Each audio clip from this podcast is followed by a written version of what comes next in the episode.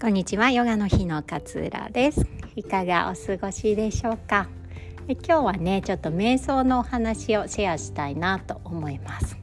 瞑想をこうもう日常生活に取り入れられている方もなんとなく気にはなっているんだけどっていう方もねいらっしゃると思うんですけれども結構こうハードルを高めに置かれている方が多いんじゃないのかなっていうふうに思います。なので私にはちょっと瞑想はできないと思うとか 瞑想してみたけどなんか全然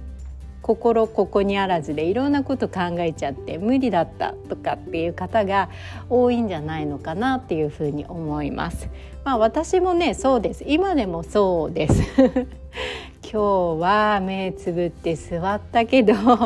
ずっとあのことについて考えてたなとかっていう日もたくさんあります多分すぐにやってすぐにできるっていう人はいなくてもう何年もかかってでもまたいろんなこと考えちゃってだから何年も何年もこう積み重ねていくものなのかなというふうに思います。で私がねこう瞑想をおすすめしたいのはこう心のねさざ波を早めにキャッチすることを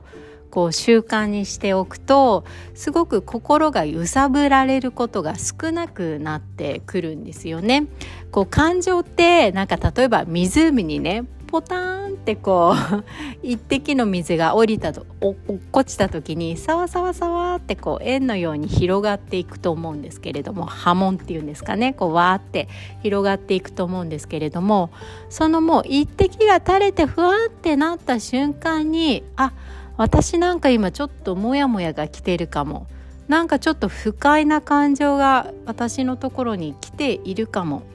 みたいな風にちっちゃなちっちゃなさざ波をしっかりとキャッチすることができるようになるとそこで一つその感情について距離を置くことができるんですよね。あもしかして私はあの人に対してイライラを募らせているのかもしれないとかっていう感じで。でもこのさざ波がねずっと気づけずにいるといきなり大きな大波がバフーンってやってくるんでバフーンって言うんですね。バサーンってやってくるんですよね。まあ、あいつムカつくみたいな 波にもうヒューンって飲み込まれちゃうんです。津波のこうように波の間にこう飲み込まれてしまう。そうするともう感情のコントロールが難しくなってしまうからもうとにかくあいつ嫌い。あいつムカつく。みたいな感覚になっちゃうんですよね。でもさざ波でこうキャッチができるとあそっか私はあの人に対してイライラした気持ちを今持っているんだなっていう感じでその感情との間にちょっと距離が置けるから少しこう上から俯瞰してみるような感覚を持つことができるんですよね。そしたら、まあ、イライラしてもしょうがないかとかうん、ずっとこう今日一日ねこのイライラの感情を持ちながら、えー、一日を過ごしたくないからこのことは忘れようとか私は今日一日幸せと思って過ごしていきたいからこのイライラの感情は取らないようにしようとかあの人もきっと何かあったんだよねとかっていうふうに思えたりってことができるようになるんですよね。この大波が来てって飲み込まれてしまう前の小さな小さな波紋をこうキャッチしていくと自分の感情に揺さぶられなくなってくるんじゃないかなと思います。その一つの手段がね、結構瞑想だったりするんですよね。まあ瞑想とかヨガとかでもそうなんですが、こう、呼吸に集中して静かになる時間をもうほんと短くてもいいんです5分とかでもいいんですけれども持つことがすごくすごく大切なんですよね。でここで私もそうなんですけれどもじゃあ瞑想しようと思ってね、えー、座りましたと。背筋を正して座って目を閉じました。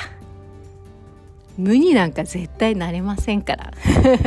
どうしても無にならないといけないんでしょってよくね聞かれる質問なんですけれども無になれる人なんていうのはいません。目をつぶった瞬間に例えば鳥が鳴いていたらあー鳥が鳴いてるなーって絶対感じますよね。でもこの鳥が鳴いてるなそっか鳴いてるんだねって終わらすことが大切で鳥が鳴いてるなうるさいなとか そこでこう思考が出てくる。そこまでに行ってしまうとなんかうるさいなあの鳥そういえばこの間寝る時もなんかカラスがすごいうるさかったような気がするとかってどんどんこう思考が初めに感じた鳥が鳴いているっていう事実からどんどんどんどんこう思考が広がってってしまうんですよね。そこでうるさいとかっていうジャッジをしてしまうことになるんです。なので、ああ、鳥が鳴いているんだ。鳴いてるんだねってスルーしていく。うん例えばなんか冷蔵庫がウィーンってなったら冷蔵庫がウィーンってなんか鳴ってるな音がするなって言ってスルーしていく。じゃなくて冷蔵庫鳴ってるな。あそういえば冷蔵庫のあのヨーグルト食べないともうそろそろやばいかも。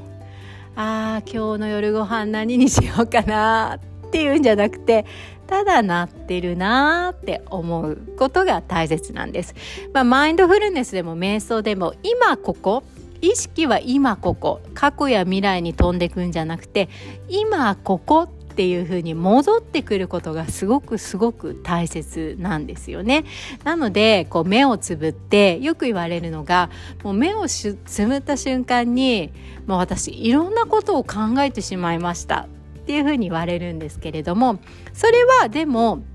目をつぶった。今この瞬間に私は違うことを考えているんだなっていうのはちゃんと今この瞬間を感じれてることなんですよね。だから目をつぶった瞬間もいろんなことを考えちゃってもう瞑想できません。じゃなくって目をつぶった瞬間私っていろんなことを考え出すんだなっていうのが今ここの意識なんです。だからきっと挫折した人も本当はできていたはずです。できていたはずなんです。今ここにいた瞬間ああいろんなこと考えちゃったなーって言ってその考えを広げないであそうだ今瞑想しているんだからもう一回今のこの瞬間に戻ってこようって言って戻していく作業が瞑想だったりマインドフルネスだったりするんですよね。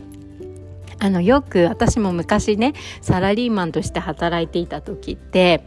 なんか朝の出勤前にね慌ただしく準備していくとなんか後輩からなんかちょっとやばいトラブルが発生したんであの会社来たら相談させてくださいみたいなメールが来ると なんかもうえ？そうなの？どうしよう？どうしよう？何が起こったんだろう？私何かできるかな？それはどのぐらい大きな問題なんだろうとかって思いながら準備しますよね。で電車に乗って、まあ、30分ぐらい電車に乗るとして電車にいるのにもう心はずっと会社の方えー、どんなことが起こったんだろう？もうあの上司はこのこと知ってるのかな？報告してるのかな？どんなトラブルだったんだろう？お客さんが怒ってたりするのかな？っていう感じで今私は電車に乗っている。電車に乗っていて会社に着いたらあれをしようこれをしようって考えている。でも意識は電車に乗っているところにあるって